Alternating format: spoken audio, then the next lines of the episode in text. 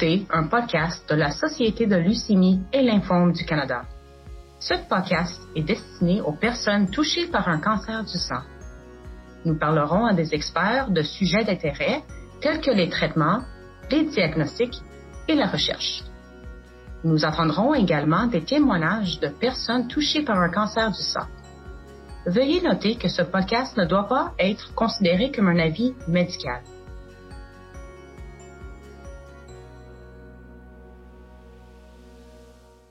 Bienvenue au podcast présenté par la Société de leucémie et lymphome du Canada sur la leucémie lymphoïde chronique. Ce podcast fait partie d'une série de podcasts destinés à informer les personnes touchées par un cancer du sang. Je m'appelle Joliane Pelletier et je suis coordonnatrice au service à la communauté. Je fais partie d'une équipe pan-canadienne, mais je travaille plus spécifiquement pour la région du Québec. Mon rôle est d'offrir un soutien aux personnes touchées par un cancer du sang en les guidant vers les ressources qui informent, soutiennent éduque et responsabilise. Aujourd'hui, je parle avec Raymond Blaise. Raymond, merci beaucoup d'avoir accepté de nous rencontrer aujourd'hui pour parler euh, de la leucémie lymphoïde chronique. Ça me fait plaisir de partager mon expérience. Ben, merci beaucoup. Raymond, vous êtes un bénévole très engagé au sein de la société. Peut-être vous pourriez nous parler un peu de vous, vous présenter, puis euh, nous parler un peu de votre implication euh, au sein de la société. Eh bien, moi, j'habite, mon nom c'est j'habite à Montréal. Euh, je suis père de deux enfants euh, adultes. Euh, et je travaille encore, mais j'ai 63 ans, fait que la retraite, c'est bientôt. et avec la société, je suis bénévole ben, avec le programme Premier Contact.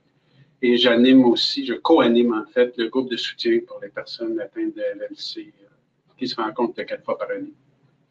Parlez-nous un peu de votre expérience avec la leucémie lymphoïde chronique. OK. Ben, j'ai été diagnostiqué euh, en 2010 euh, suite à des prises de sang euh, à mon rendez-vous annuel chez le médecin. Puis deux années d'affilée, le, niveau de l'impossibilité était haut, fait qu'il m'a envoyé à l'hôpital et bon, deux choses mené à l'autre. Et on m'a dit que j'avais la, la, leucémie lymphoïde chronique. Et mais euh, le médecin que je voyais à l'époque m'a dit Vous inquiétez pas, votre niveau est encore bas, ça peut encore durer longtemps. Il y a des gens qui n'ont même pas besoin de traitement. Fait que moi, je me suis dit euh, Je me suis dit que c'était pas grave.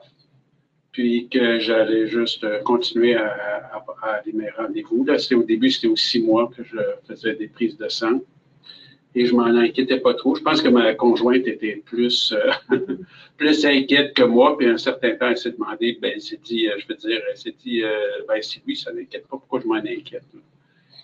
Que, mais il y avait quand même une, la progression était lente au début, qui a commencé à s'accélérer en 2016. Et à la fin de, tout début de 2017, j'ai commencé, j'ai eu un ganglion dans le cou qui a grossi. Fait ça, c'était un signe que vraiment ça, ça s'empirait, mais je vous avoue que j'étais en déni puis je voulais pas admettre euh, dans ma tête là j'allais euh, j'allais être dans le 25 20-25 des personnes qui sont jamais traitées euh, pour leur, leur LLC. Mais bon, c'était ça a l'avantage d'être moins stressant quand on passe cette attitude-là. On s'inquiète moins mais euh, peut-être il y a des choses que j'aurais fait en, recul, peut-être un peu différemment. Là. C'est, je, m'aurais plus euh, informé, puis j'aurais réagi plus rapidement à la, bosse euh, dans mon coup, je pense. Et puis, en l'été 2017, j'ai, j'ai eu un zona. J'ai dû manquer deux mois de travail. le zona a frappé assez fort. Ça a pris une bonne semaine, une semaine, une semaine et demie avant que ce soit diagnostiqué. Fait que là, il euh, était, assez bien installé. Mais euh, bon, après deux semaines, deux mois, j'ai pu retourner euh, au travail, puis j'ai repris la vie normale et j'ai de la chance, j'ai pas eu de séquelles. Pas eu de douleur. j'ai dû prendre des, pilules antidouleurs pour un petit bout de temps, quelques mois, mais je m'en suis bien sorti. dans quelle mesure c'était relié au LLC, c'est très difficile à dire, évidemment. Là. Mais vu que le LLC affaiblit le système immunitaire, on peut penser que peut-être c'était une porte ouverte aux zones de se, de se, manifester. Euh, début, euh, euh, ben, fin, en fait, fin 2017, mon ancien médecin a pris sa retraite et j'ai eu un nouveau médecin qui, lui, trouvait ma situation peut-être un peu plus inquiétante. Mais moi, je disais que je voulais reporter le traitement aussi loin que possible. Et fait que lui a suggéré que je fasse des traitements radioactifs pour justement essayer de baisser le ganglion qui était très gros, très, très visible et très gros. Euh, ce que j'ai accepté. Mais finalement, les traitements radioactifs, je pense que j'ai eu deux ou trois traitements, je m'en souviens plus, plus le rendez-vous pour aller, euh, ils font comme un, une espèce, pas un masque, mais une, espèce de patente qui tient votre tête mm-hmm. et, vos épaules, ouais, vous empêche de bouger. Là. Et puis, euh, fait que ça a pris euh, quelques rendez-vous, mais ça n'a absolument rien donné. Ça n'a rien changé. Ça, ça c'était un peu décevant. Pendant ce temps-là, j'étais de plus en plus, la, la, la, fatigue, je la ressentais beaucoup. Là. Euh, je me rends compte maintenant que je la ressentais bien avant la fatigue, mais je me disais, ah, c'est parce que je vieillis, c'est parce que c'est parce que ça. Mais là, je me rends compte que c'est l'LC, peut-être depuis même début 2017 là, que la fatigue se manifestait beaucoup plus. Mais en tout cas, là, on est rendu, rendu là, hiver 2018, le traitement radioactif ne fonctionne pas. Là, j'étais prêt pour euh, embarquer euh, dans les traitements. Alors, il m'a prescrit euh, le traitement, de traitement FCR, qui est un chimio-immunothérapie, ou RFC, qui disent parfois en français. Et ça, ça a débuté en avril avril 2018. Euh, fait que j'ai fait euh, six traitements, pas mal mensuellement. Euh, j'espérais travailler durant les traitements et certaines personnes qui réussissent. Mais moi, ça n'a pas été, ça pas été possible. C'était, c'était trop. j'avais pas l'énergie essentiellement pour, pour fatiguer. Le, le vrai malaise, ben, c'est souvent la fin de semaine après les infusions. Il y a trois jours d'infusion mhm. par mois. La fin de semaine après, je me sentais vraiment mal, la nausée. Euh. mais rendu le lundi, bah, ça allait mieux. Mais je me sentais pas mal, mais moins d'énergie pour faire des choses. J'ai quand même réussi pendant ce traitement, pendant l'été, en tout cas, à rembarquer sur mon vélo, puis j'ai quand même rendu, euh, je pense, euh, j'ai graduellement augmenté mon kilométrage. Je pense à 35 km qui, pour moi, normalement, euh, j'ai fait des sorties avec mon club de 100 km. 35, c'est pas beaucoup, là, mais c'était le maximum que j'étais capable de faire.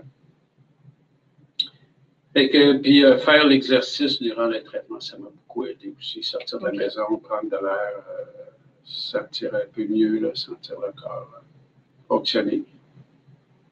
Euh, fait que euh, c'est ça, le, traitement, c'était pas nécessairement euh, agréable, mais c'était pas super pénible. Il y a des gens qui. Faut dire que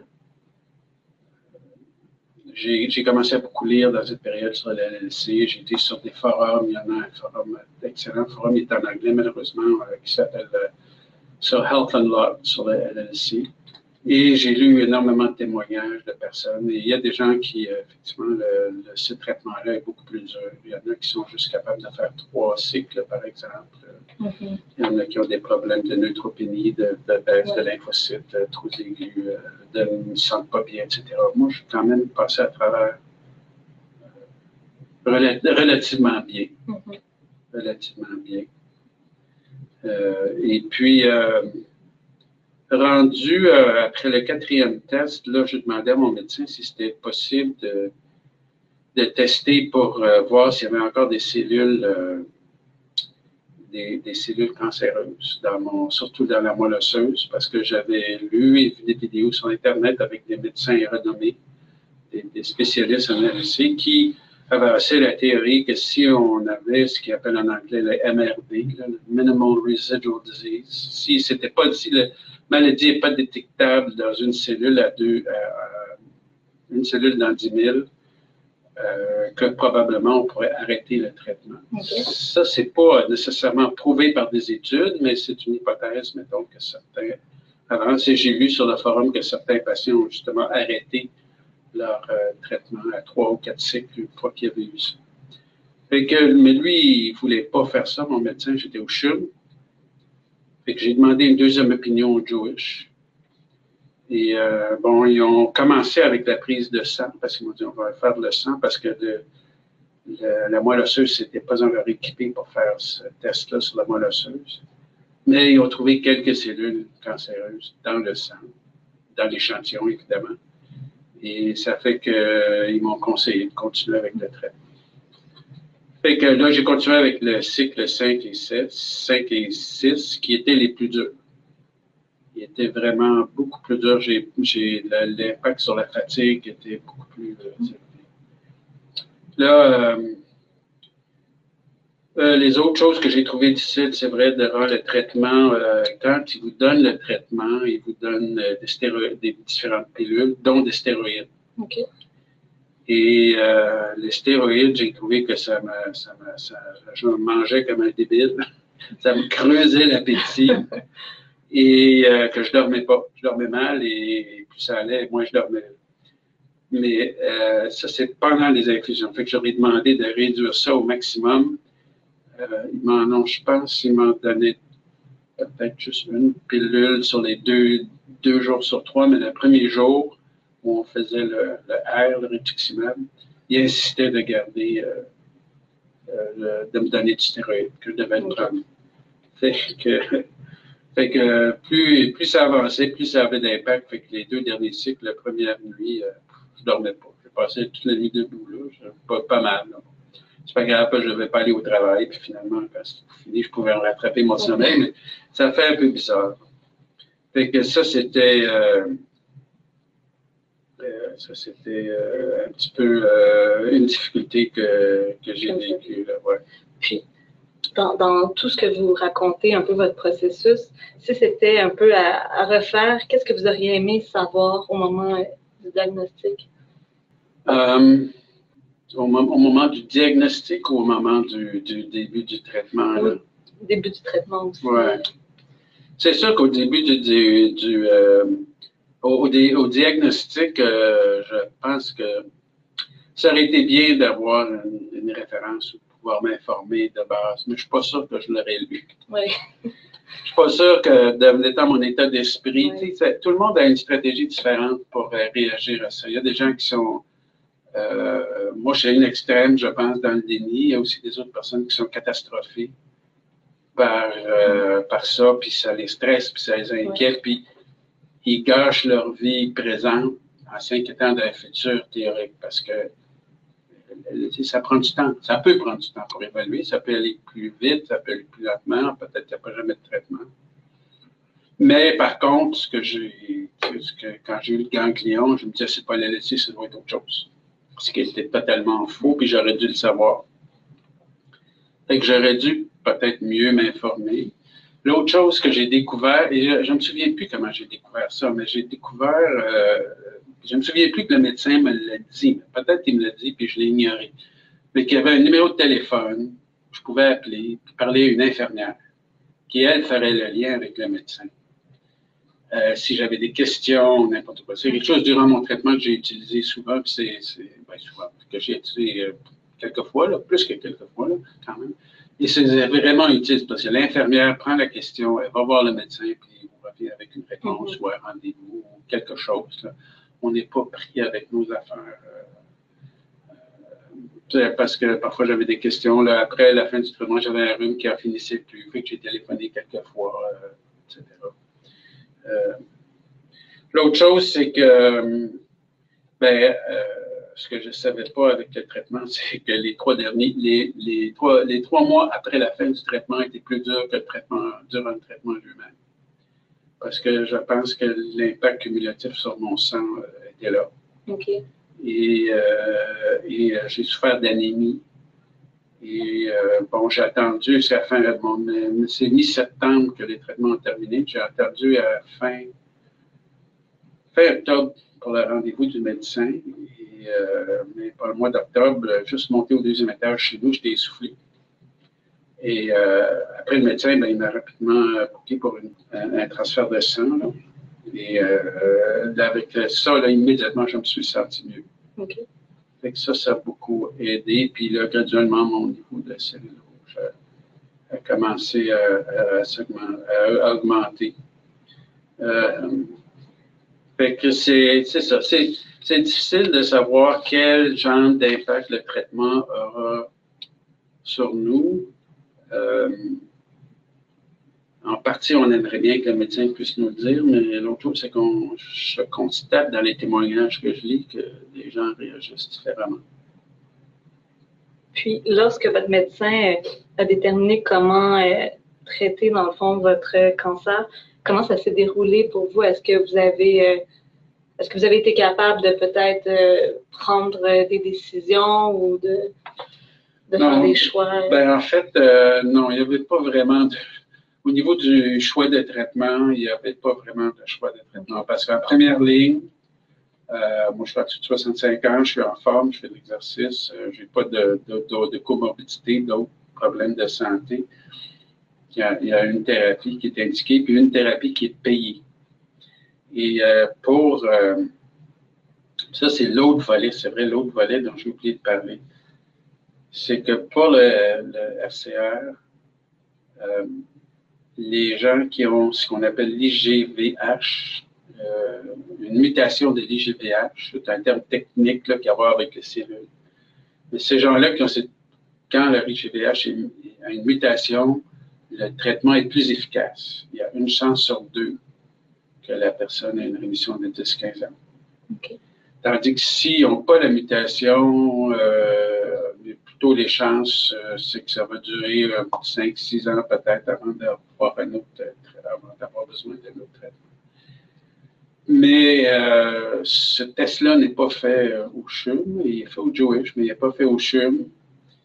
Et parce que la raison que le médecin m'a expliqué, c'est que même si on a le résultat, le, le, gouvernement ne paye pas l'autre thérapie qui serait une nouvelle thérapie qui s'appelle l'ibrutinib, qui est pas mal plus dispendieuse. Tandis qu'il semblerait que, à moins que, à moins qu'on a une, variation génétique ou un, défaut génétique qui s'appelle 17P qui euh, vraiment rend le FCR inefficace. Et que ça, en passant, c'est important de demander au médecin de comprendre notre profil génétique. Parce que dépendant des mutations qu'on a, 13, 11, 17, ça a un impact sur, euh, sur euh, les traitements qui sont recommandés. Et ça, c'est important. Mais vu que le médecin m'a dit, écoute, je peux bien, on ne fait pas ce test-là ici, les GHV, parce que ça ne change pas pour le traitement. Et euh, même quand j'étais au JUS pour ma deuxième opinion, ils m'ont demandé si je l'avais, j'ai dit non, mais j'ai dit, je ne veux pas le savoir maintenant, c'est trop tard. Moi, je préfère de nouveau vivre avec l'idée que j'ai la mutation, et que ma, rémission va durer longtemps. Et je veux surtout pas savoir que je ne l'ai pas, puis elle risque de durer moins longtemps. Je préfère vivre dans l'illusion. puis c'est, je pense que c'est des choix qu'on fait pour notre bien-être psychologique. Parce que il y a, y a beaucoup d'inconnus, il n'y a rien de sûr. Euh, la maladie elle-même, elle, c'est très hétérogène. Les gens réagissent différemment, ils réagissent différemment au traitement. Fait qu'il y a beaucoup on est un peu dans une zone d'ambiguïté. Fait que, quelque part, en tout cas, c'est mon opinion, là, je ne pense pas qu'il faut chercher la vérité parce qu'on ne va pas être capable de la trouver. Ce qu'il faut, c'est euh, essayer de prendre une posture qui, fonctionne bien pour nous, euh, psychologiquement, qui nous permet de passer à travers et de dealer avec toute cette incertitude. Moi, pour moi, personnellement, me dire, j'ai la mutation, je vais être correct pour 15 ans. Je me fixe là-dessus, puis si c'est pas ça, je le verrai bien quand ça viendra. Et je ne veux pas y passer maintenant. Pour moi, ça, ça fonctionne. Je sais que ça ne fonctionne pas pour tout le monde. Mais pour moi, pour moi, ça fonctionne. Puis quand vous parliez un peu euh, des traitements euh, que vous avez eus ou que vous avez euh, encore, vous avez parlé de la fatigue. Est-ce qu'il y a d'autres effets secondaires qui, que vous avez remarqué euh, suite au traitement? Hormis la nausée, euh, la, fatigue, c'est vraiment après, quand j'ai quand même mon, taux de cellules rouges a vraiment baissé, c'est l'anémie. Euh, mais neutrophile, qui est une lymphocyte très importante, il est baissé un petit peu quelques fois, puis le traitement, le traitement a été retardé d'une semaine, puis après ça, euh, il, est remonté. Fait que je n'ai pas eu de problème. Il y a des gens qui ont du problème, des problèmes de neutrophile. Mais moi, je n'en ai pas eu. Puis, après, juste après la fin du dernier traitement, j'ai attrapé une espèce de tout rhume, là, qui m'a pris euh, quatre mois à me débarrasser. Ça a traîné jusqu'en février. Euh, le médecin me donnait des antibiotiques. Ça a pris, soit finalement, je pense, le deuxième ou troisième que j'ai pris autour de Noël, finalement, a eu un impact. Et, euh, et fait que ça, ça a été difficile aussi. J'ai même été. Je toussais assez ou assez fort que je, je, me suis fait mal à la côte, dans les muscles, dans les côtes. Puis j'ai été voir une physio.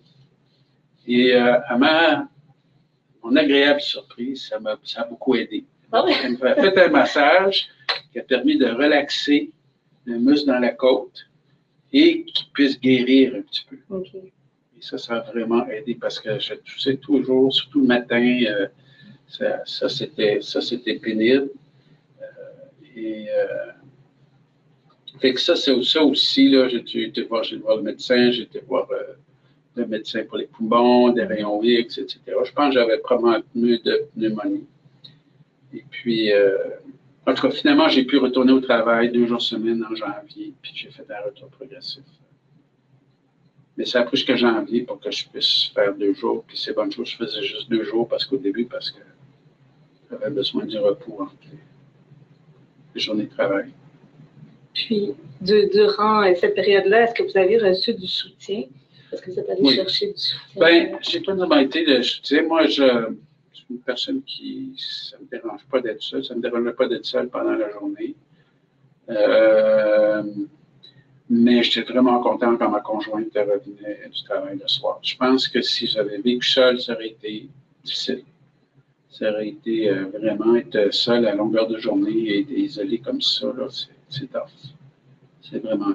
J'étais vraiment. Euh, et puis, évidemment, euh, elle m'a soutenu quand je ne me sentais pas bien. Puis, euh, elle me donnait un petit coup de avec ci, puis avec ça.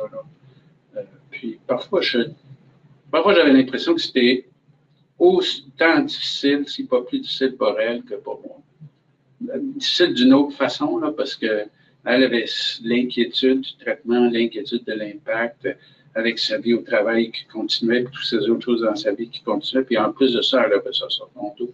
C'est-à-dire que moi, tout ce que j'avais à faire, c'est de m'occuper de moi-même. Mm-hmm. Fait que euh, j'ai bien vu que les proches aidants, euh, c'est quelque chose. C'est quelque chose, surtout quand euh, on est occupé le reste de notre vie. Fait que j'ai beaucoup apprécié ça comme soutien. Et aussi, ben, moi, j'ai trouvé ça intéressant et, motivant de, visiter le forum tous les jours, puis d'entendre ce que les gens disaient, la route d'expérience, puis participer parfois à quelques discussions. Puis j'ai aussi euh, fait du soutien ben, au premier, premier contact avec, euh, avec une personne, puis ça aussi, ça me donnait euh, un petit projet, quelque chose à faire. Parce que au pendant l'été, c'était agréable, euh, mais rendu à l'automne, je commençais à trouver les journées longues, puis il faisait froid dehors, mm-hmm. Puis, comme on disait tantôt, vous êtes, euh, dans le fond, impliqué, vous organisez un peu le, groupe de soutien pour euh, la LLC. pour vous, dans le fond, est-ce que ça vous aide, qu'est-ce que ça vous apporte de parler avec des gens qui vivent la même expérience que vous? Ouais, ça, c'est pas une question. Je, je sais pas si. que je peux décrire ça, là? Il euh, faut dire que peut-être, euh, moi, euh, professionnellement, c'est pas quelque chose que je fais énormément maintenant, mais dans le passé, j'ai fait beaucoup d'animations de, de groupes, de réunions. Et c'est quelque chose que j'aime faire. Mm-hmm. c'est quelque chose que je trouve le fun. Juste, juste à ce point de vue-là, c'est agréable. Et euh, pour moi, c'est une façon de contribuer, puis d'écouter les gens, puis entendre leur expérience. Puis ça me permet aussi de partager ce que j'ai appris, partager mes connaissances. Euh, fait que c'est, je trouve que c'est, intéressant comme ça. Qu'est-ce que vous diriez à quelqu'un qui vient de recevoir un diagnostic de LLC?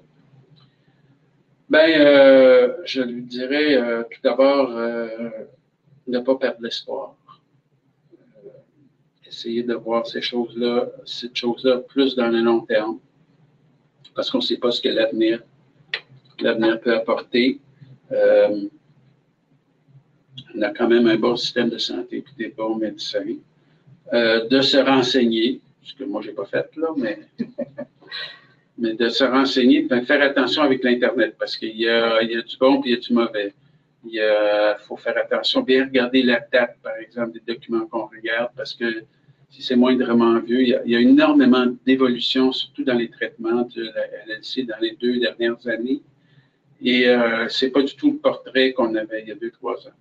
C'est beaucoup plus optimiste. Il y a beaucoup de nouveaux médicaments, de nouveaux traitements. Ils ne sont pas tous financés ici. Mais si on en a besoin, souvent on peut l'obtenir, si on en a vraiment besoin, si notre, notre situation s'aggrave.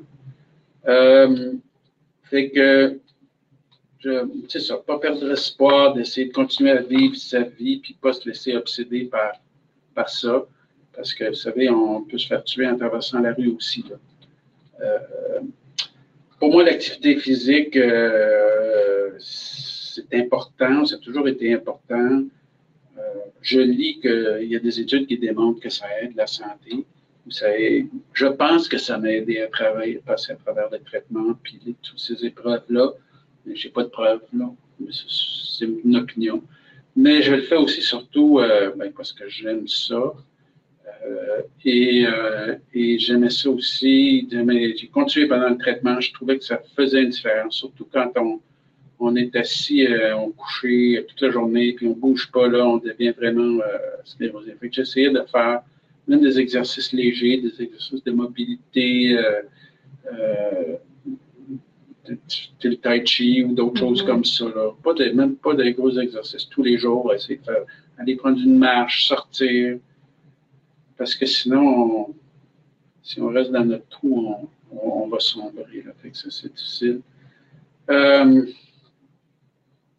c'est ça, vivre le moment présent. Puis, si vous si ça vous tente de participer à un groupe de soutien, parler à d'autres personnes qui ont la même euh, condition que vous. Euh, évidemment, renseignez-vous sur comment est-ce que je peux rentrer rapidement en contact avec mon médecin, par exemple au CHUM, ils ont l'infirmière, mm-hmm. qu'on peut, peut téléphoner, le numéro de téléphone, laisser un message. Euh, et aussi, par exemple, au CHUM, il y a la Fondation Virage qui a des programmes, puis il y a des gens aussi. Ils ont un programme, ils ont un kinésiologue. Fait que moi, après la fin de mes traitements, il m'a conseillé un programme d'exercice pour me remettre en forme. Fait que c'était vraiment des exercices sur mesure, pas l'état que, j'étais là. C'était super utile. Fait que c'est ça. Je pense qu'il faut trouver une, comment dire, euh, un espace ou une façon de penser, d'entrevoir psychologiquement cette maladie-là pour qu'elle n'envahisse pas toute notre vie. Puis parfois, ben, ça nous, comme moi, euh, le déni, ça fonctionnait, mais ça, c'est des avantages. Il y a d'autres stratégies qui ont peut-être plus d'avantages que ça. Euh, mais je pense que, euh, hormis la santé physique, c'est de garder sa santé psychologique, son moral, puis c'est tout aussi important pour passer à travers merci, euh, merci beaucoup, euh, Raymond, d'avoir euh, de nous avoir raconté, rencontré pour parler davantage de la leucémie lymphoïde chronique. C'est vraiment généreux de votre part. Ça me fait plaisir. J'espère que ces mots-là peuvent aider quelqu'un. Si vous avez des questions sur la leucémie lymphoïde chronique ou si vous avez besoin de soutien tout au long de votre expérience avec le cancer, je vous encourage à contacter le spécialiste de ressources communautaires près de chez vous. Communiquez avec la SLLC au 18 3 3 222 4884. Vous pouvez également visiter notre site web à la llscanada.org. Vous y trouverez des fiches de renseignement, des livrets et des diffusions web dédiées à vous en apprendre davantage sur votre type de cancer du sang.